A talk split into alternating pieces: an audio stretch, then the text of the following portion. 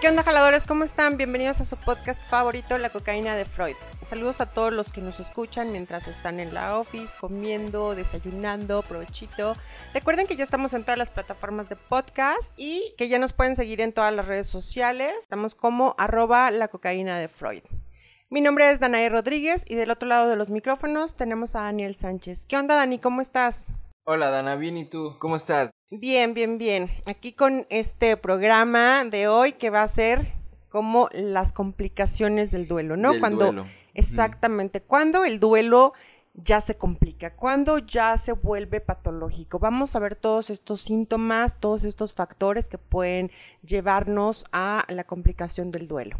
Sí, cuando ya deja de ser normal, ¿no? Vamos a ver cuándo consideramos ya un duelo patológico a un duelo normal, ¿no? Que el duelo normal ya lo vimos anteriormente, o sea, sí tiene un proceso, un ciclo y esta parte, ¿no? De lo que hablamos de la herida ya cicatriza, ¿no? Pero en este duelo hablaríamos de que la herida pues estaría abierta, ¿no? O sea, sigue abierta y lleva abierta por mucho tiempo. Exactamente, ¿se acuerdan, jaladores, de la analogía que les ponía la vez pasada de esta herida abierta? Exactamente, sería como de el duelo patológico es cuando ya la herida se me infectó y ya tiene pus, entonces ya tengo que hacer algo, tengo que abrir y entonces empezar a limpiar todo eso, porque si no, obviamente voy a tener complicaciones más fuertes. Pues eso sería realmente como análogo a este duelo patológico, ¿no? Ya se complicó en alguna de estas fases, ya se estancó, ya está entonces entrando otros factores que entonces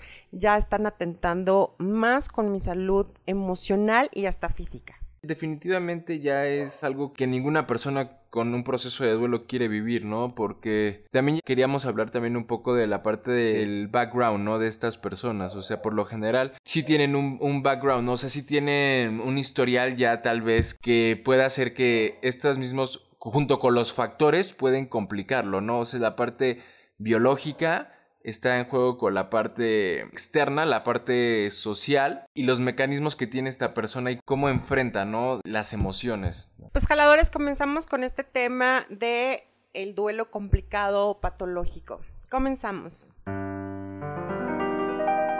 Y bueno, jaladores, vamos a comenzar con esto. ¿Cuáles son esos síntomas del duelo patológico? ¿Cómo me doy cuenta de que ya algo se está saliendo de la norma? Cuando algo, cuando este duelo ya se está complicando. Ok, algunos de los síntomas serían los siguientes jaladores. Uno, por ejemplo, cuando ya tengo este sentimiento, pero ya es prolongado y muy reiterado, con, con, una intensidad de culpa muy importante, entonces ese podría ser un síntoma, ¿saben? Acuérdense que lo que les dije en el podcast anterior, que fue esta parte de la culpa, siempre trae como este factor, va a añadir siempre como algo para complicar cualquier situación o cualquier emoción. La verdad es que la culpa no es muy funcional, entonces sí ahorita podemos ver en este síntoma cómo ese sería precisamente algo que nos puede indicar que se está complicando. Cuando ya estoy sintiéndome culpable, puede ser culpable porque a lo mejor entonces yo puedo pensar, ay no, no, por mi culpa, este, por no haber hecho esto o porque hice eso, por eso me culpa a lo mejor del, del, fallecimiento de la persona y demás, ¿no? O a lo mejor, como decíamos también, puede ser de que no pase a lo mejor suficiente tiempo con esa persona, a lo mejor tuve un disgusto con esa persona que no pudimos arreglar y demás, en fin, mil y una cosa por la que podemos sentir culpa, pero ya en un extremo muy importante y de manera reiterada.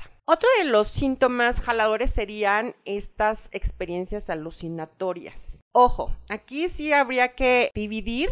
¿Por qué? Porque en los duelos normales de repente también se da esto de de repente escuché como su voz o de repente vi como como que me lo imaginé en la nube o, o, en una sombra, en fin, ¿no? Pero son estas experiencias fugaces, rápidas, ¿saben? Pero ya en este duelo complicado, si ya la persona empieza como a tener estas experiencias alucinatorias, pero ya no de manera fugaz, es decir, ya es, es como que veo a la persona y hasta platico con la persona y de verdad convivo con la persona. O sea, ya la escucho frecuentemente y demás, ok, foco rojo, ahí probablemente ya haya una complicación del duelo o duelo patológico. Creo que sí ya estamos de la parte de la, de la psicosis, ¿no? Ya ya estoy dándole vida a un ser que está muerto. Sí, se podría complicar hasta volver psicosis, jaladores, por eso es muy importante que lo atendamos, ¿saben? Porque estas alucinaciones de repente, repito, las que son fugaces y de principio del duelo suelen ser normales, pero ya que estén constantemente la persona viendo a su ser querido, escuchándolo y demás, ya se complica y exactamente como dice Dani, ¿no? Puede llegar a esta psicosis y ahí sí ya estamos hablando de, palabras mayores. Entonces, sí, ese sería un síntoma muy importante. Sí, sí, sí, que era de hecho lo que hablábamos, ¿no? El anterior podcast con esta referencia, ¿no? De la película de psicosis de Bates Motel, ¿no? Interesante. Oye, otro síntoma que también me llama mucho la atención es esta parte de que estas personas tienen una atención extrema a los recuerdos del ser amado o a la anulación excesiva de los recuerdos, ¿no, Dana? No sé, esta parte que no te deja como soltar ciertas cosas que te recordaban a esa persona. O sea, pueden ser materiales y, emocionales, ¿no? O cosas materiales que tienen un signo emocional para ti, ¿no? Exacto, como estas personas, ¿no, Dani? Que de repente es como de la habitación del fallecido, pues no se mueve nada, absolutamente nada se tira, nada se mueve, nada, nada.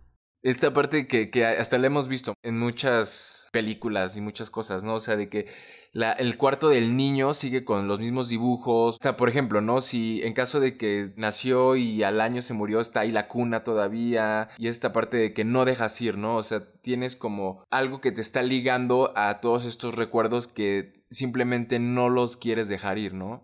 De alguna manera como que hasta los atesoras, ¿no? Más. Y a lo mejor al principio jaladores sería normal, ¿no? Es decir, acaba de fallecer, pues no es como que ya no a quitar todo y a tirar todo, no. Este, a lo mejor al principio y ok, ¿no? Pero va pasando el tiempo, este, obviamente pues a lo mejor empiezo ya a quitar ciertas cosas, a lo mejor puedo dejar, no sé, la, foto familiar y demás y estos recuerdillos, ¿no?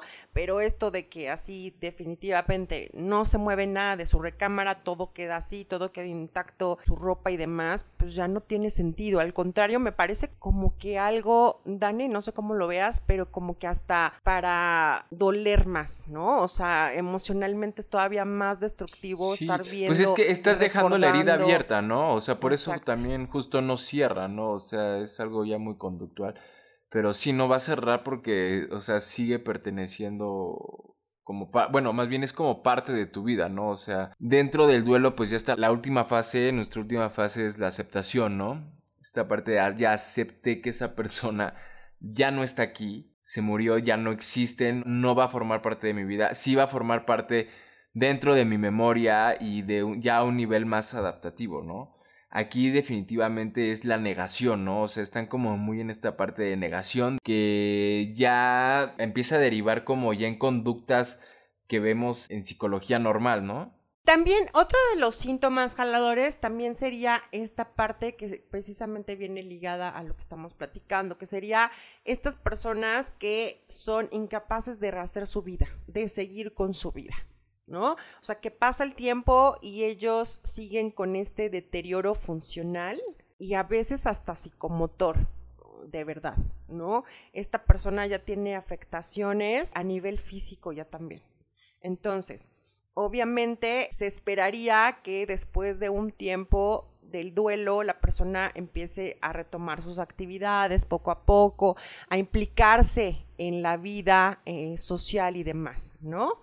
Pero estas personas ya no lo hacen, que definitivamente sí, ya no son capaces de estar haciendo una vida de integrarse a sus actividades y demás, entonces ahí podríamos estar hablando tal vez de un síntoma de un duelo complicado. Sí, es, es esto, ¿no? También que la incapacidad de las personas para, para ya disfrutar de la vida o, o recordar a ese ser querido con emociones positivas, ¿no? Y bueno, pasando a otra cosa, jaladores, también vamos a hablar de los factores que lo pueden complicar, ¿no? O sea, ¿por qué, qué facilitaría como que se complicara un duelo? Por ejemplo, ¿cuáles serían estos aspectos? ¿Cuáles serían estos factores? Que no por eso significa que ya sea, o sea, son de riesgo, ¿no? O sea, no son factores que te lanzan directamente, ¿no? Sí, exactamente. Bueno, esta parte creo que sí hay que hablar un poco también de qué tan evolucionados tengan los mecanismos las personas para, para trabajar estos duelos, ¿no? Porque muchas veces vemos que pueden tener factores de riesgo muy altos y sin embargo pues salen bien, ¿no? O sea, pasan el proceso y de una manera pues muy normal, ¿no? Bueno, digamos que de una manera más normal dentro de la normalidad del duelo, ¿no? De la norma de que ya habíamos hablado, ¿no? Lo que hablamos en el podcast, ¿no? El proceso que tiene. Pues uno de, estos factores de riesgo jaladores sería como esta muerte repentina o violenta de la persona. ¿no? Si de repente fue pues algo que no se veía venir, como este duelo anticipado, ¿no?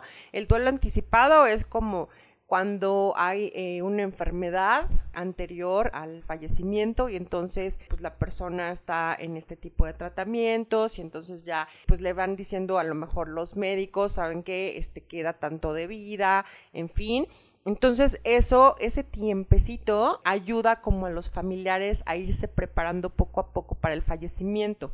Por eso son estos duelos anticipados y a veces sí ayudan mucho a las personas. Pero, ¿qué pasa? Que de repente a lo mejor pues fue así, sin previo aviso, un accidente, listo. O tal vez fue una manera violenta de morir, ¿no? que pues obviamente este tipo de, impactos emocionales pues pueden ser un factor de riesgo para poder eh, llegar a un duelo complicado. También aquí, digo, pasa mucho, ¿no? Con la parte de las mujeres, ¿no? O sea, que muere, no sé cuántas mueren cada día. O sea, la parte de los secuestros, la parte del crimen, la delincuencia, pues todo eso sí afecta, ¿no? Como que agravia más el problema, ¿no? También otro de los factores sería una muerte, como decía yo hace ratito, ¿no? De estas eh, enfermedades que probablemente pues son progresivas hasta que la persona fallece. Pero también podría ser complicado porque entonces a lo mejor es esta enfermedad que para la persona es muy dolorosa, ¿no? Eh, que es una enfermedad dolorosa y entonces todo ese sufrimiento y todo y, la muerte pues obviamente también para los familiares pues es como mucho impacto emocional pues ver a esta persona que quieres eh, sufriendo de, un, de maneras a veces pues muy terribles, ¿no? Entonces eso también puede ser otro factor de riesgo.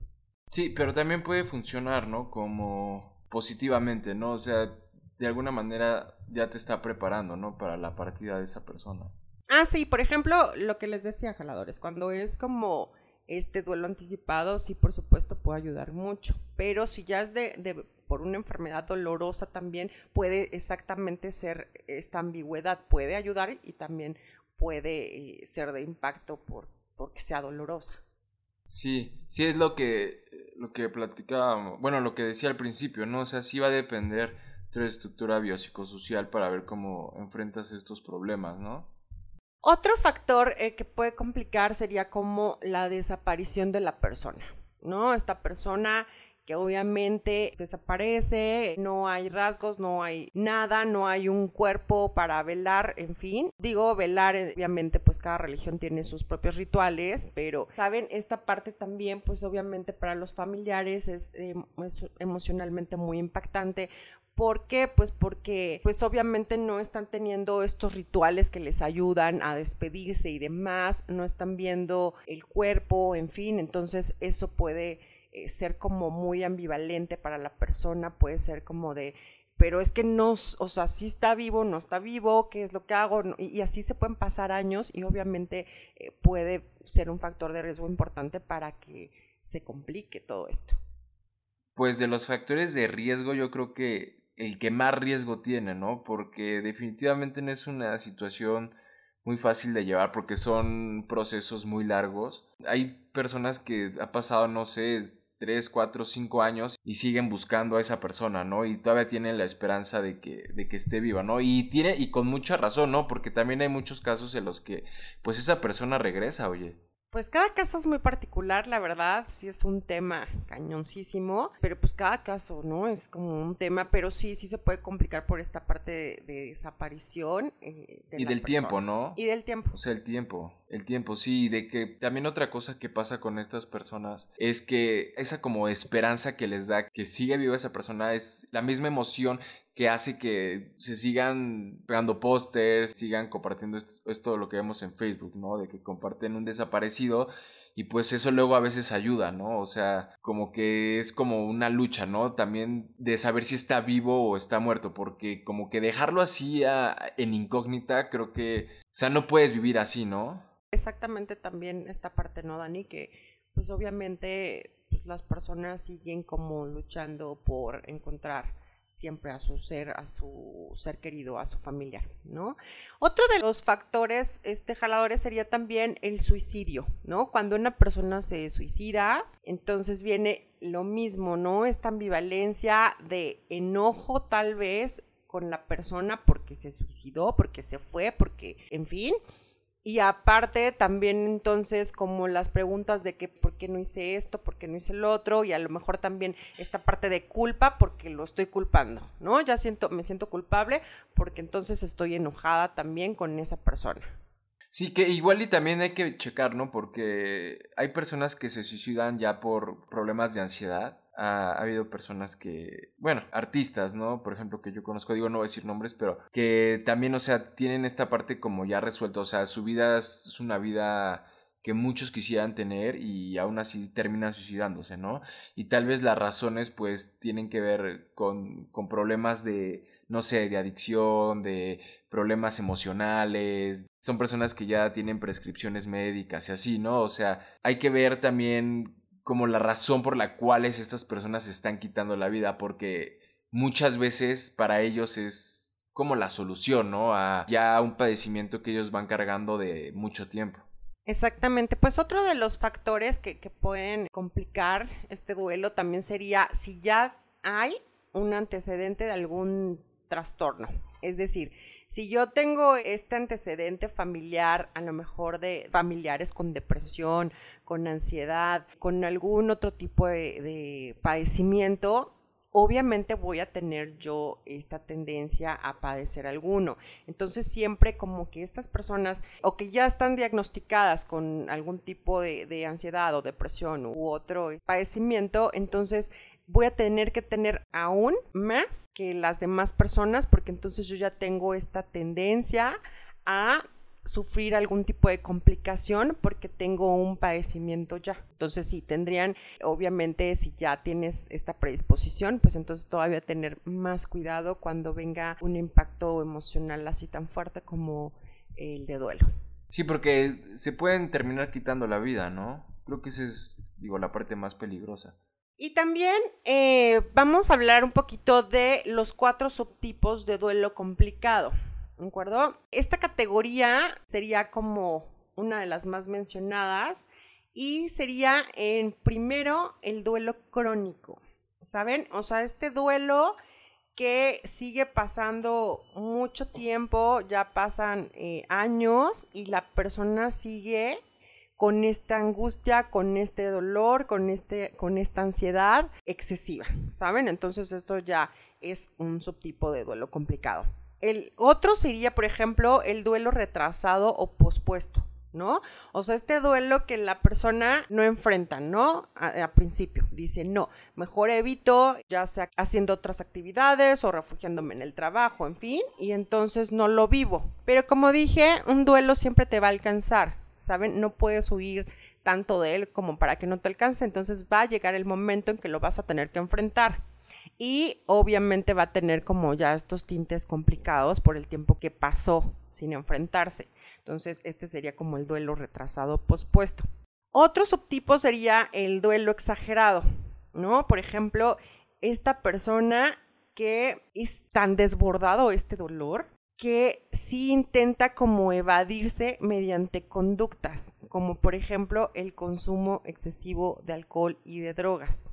¿no? O por ejemplo también se centran obsesivamente en el trabajo o en el gimnasio, por ejemplo, ¿no? En, en, hacer ejercicio y demás. O sea, cualquier tipo de conducta que pueda evitar la persona evadirse un poquito de ese dolor, es a lo que llamamos como este duelo exagerado, ¿no? La persona no puede lidiar con ese dolor y entonces tiene este tipo de conductas. A lo mejor la persona sí se puede dar cuenta, ¿eh? A lo mejor la persona sí se da cuenta que lo está haciendo, o sea, y lo hace conscientemente, pero es que no no sabe cómo afrontarlo, no sabe qué más hacer.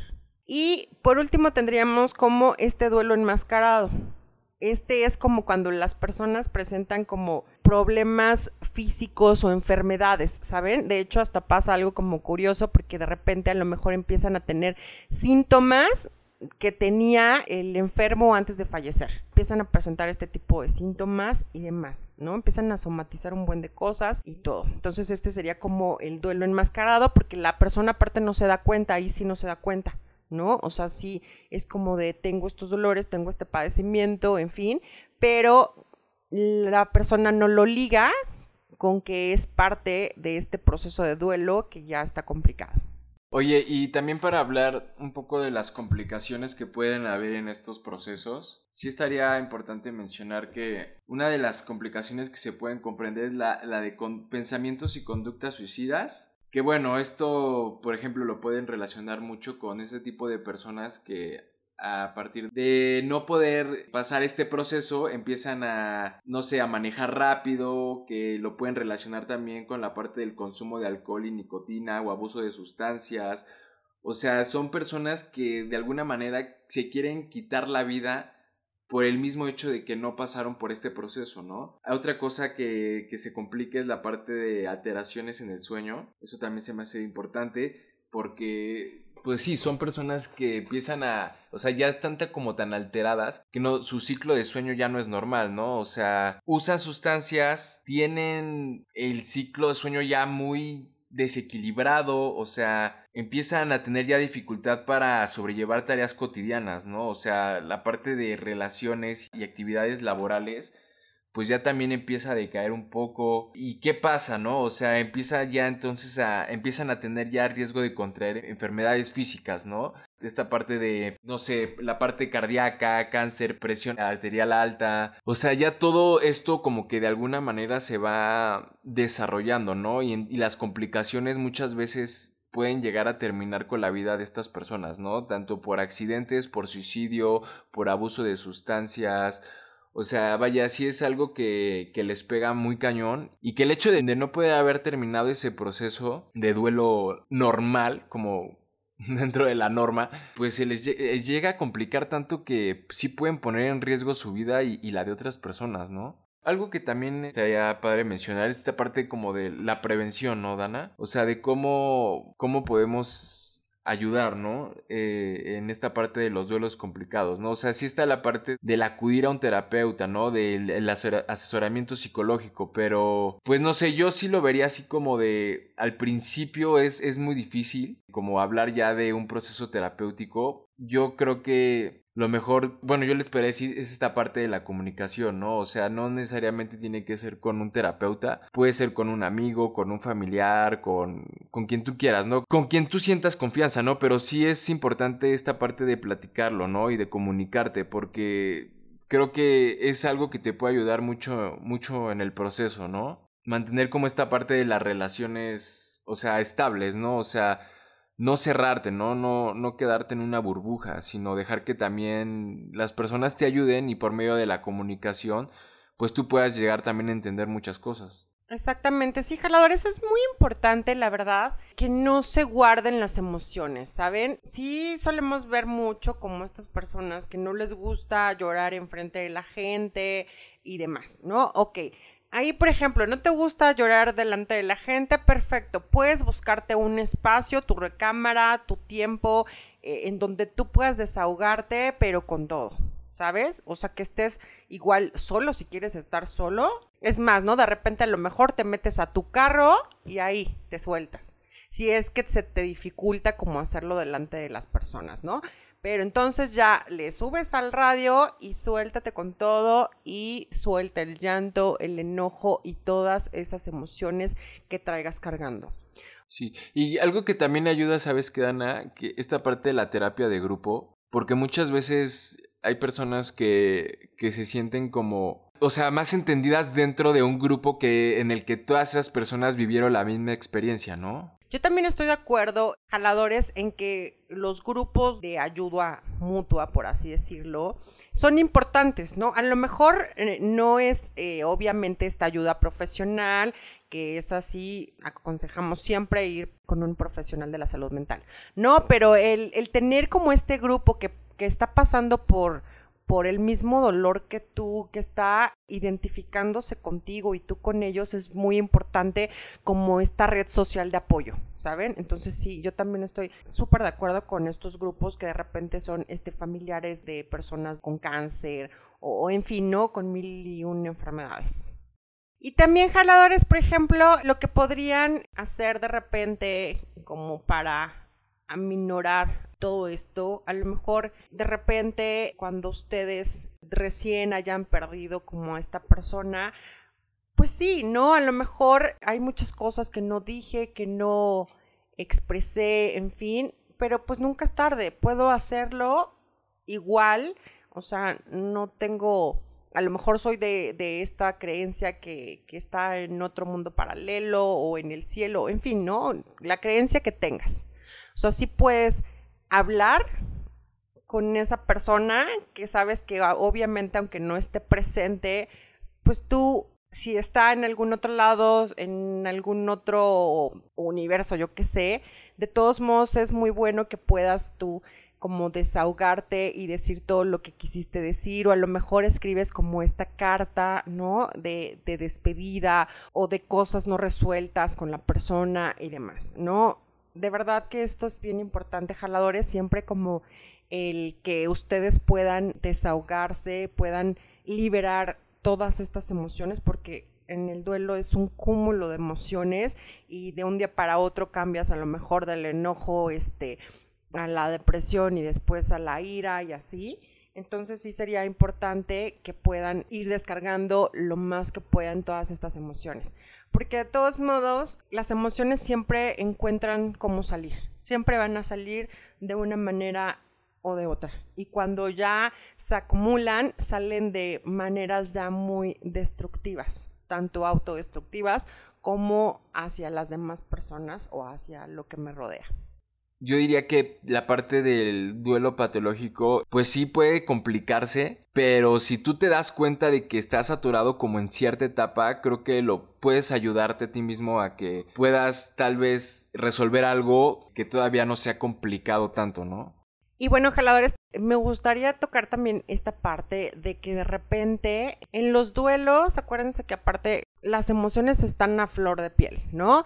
Entonces sí, eviten definitivamente a las personas que no las hagan sentir bien. O sea, es decir, están pasando un tiempo como doloroso, están viviendo un buen de emociones y entonces de repente a lo mejor pues escucho el comentario pues no tan oportuno o con poco delicado, con poco tacto, entonces puede ser que eso eh, provoque en mí una reacción ya un poquito diferente de lo que a lo mejor actuaría cuando, eh, cuando no tengo todo esas, todas esas emociones, ¿no? que eso sería el principio, ¿no? Exactamente. Porque ya después, o sea, puedes escuchar estos comentarios y entonces ya si no te, no te provocan un disgusto, pues ya hablarías de que pues ya estás del otro lado, ¿no? Por así decirlo. Y entonces es un momento como para que ustedes puedan proteger y cuidar sus emociones. Y la verdad es que las demás personas, si entienden o no entienden cómo estás, tu sentir o tu conducta, la verdad es que que te valga. Honestamente, es un momento para ti en donde te tienes que cuidar tú, cuidar tus emociones tú. Y si de repente la gente no entiende tu proceso, pues ni modo, ¿no? La verdad es que sí, literalmente, pues es su pedo y pues ni modo, ¿no? Que, que obviamente ya cuando pues la persona pasa por un duelo, entonces ya entiende como de, ah, ok, es que sí es cierto, ¿no? Es que no está padre eh, decirle estas cosas a la persona, o no está padre cómo hacer este tipo de comentarios, ¿no? En fin. Pero bueno, no por quedar bien con las personas tengan que estar ustedes fingiendo que están bien o que están eh, felices cuando por dentro se sienten muy mal, ¿no? Porque obviamente hasta incómodo es, ¿no? Para la persona como de estar fingiendo que estás bien cuando pues la neta no. ¿no? Entonces, date chance, valida cada una de tus emociones, valida tus enojos, valida tus tristezas, valida todo eso y exprésalo de la mejor manera posible para que no eh, llegue a acumularse y después a salir de una manera a lo mejor no adaptativa. Pues listo, jaladores, llegamos al final del programa. Les recordamos que ya estamos en todas las plataformas de podcast Anchor, Spotify, iTunes, Breaker, Google, Overcast y Republic. Nos vemos, jaladores, en el Face del día sábado a las 8 de la noche. Los esperamos. Ya todo está súper bien para el live, súper padre. ¿Ok? Ahí los vemos, los esperamos. Síganos por favor en todas las redes sociales, estamos como arroba la, cocaína de Freud. Y por favor escuchen el podcast, compártanlo por favor, compártanlo en todas sus redes, se los agradecemos muchísimo a todos los que lo hacen, de verdad, mil gracias, los amamos mucho. Jaladores, me despido, les mando un beso enorme, los amo. Dani, un placer como siempre, un beso. Hasta luego Dana, hasta luego jaladores, nos vemos la próxima.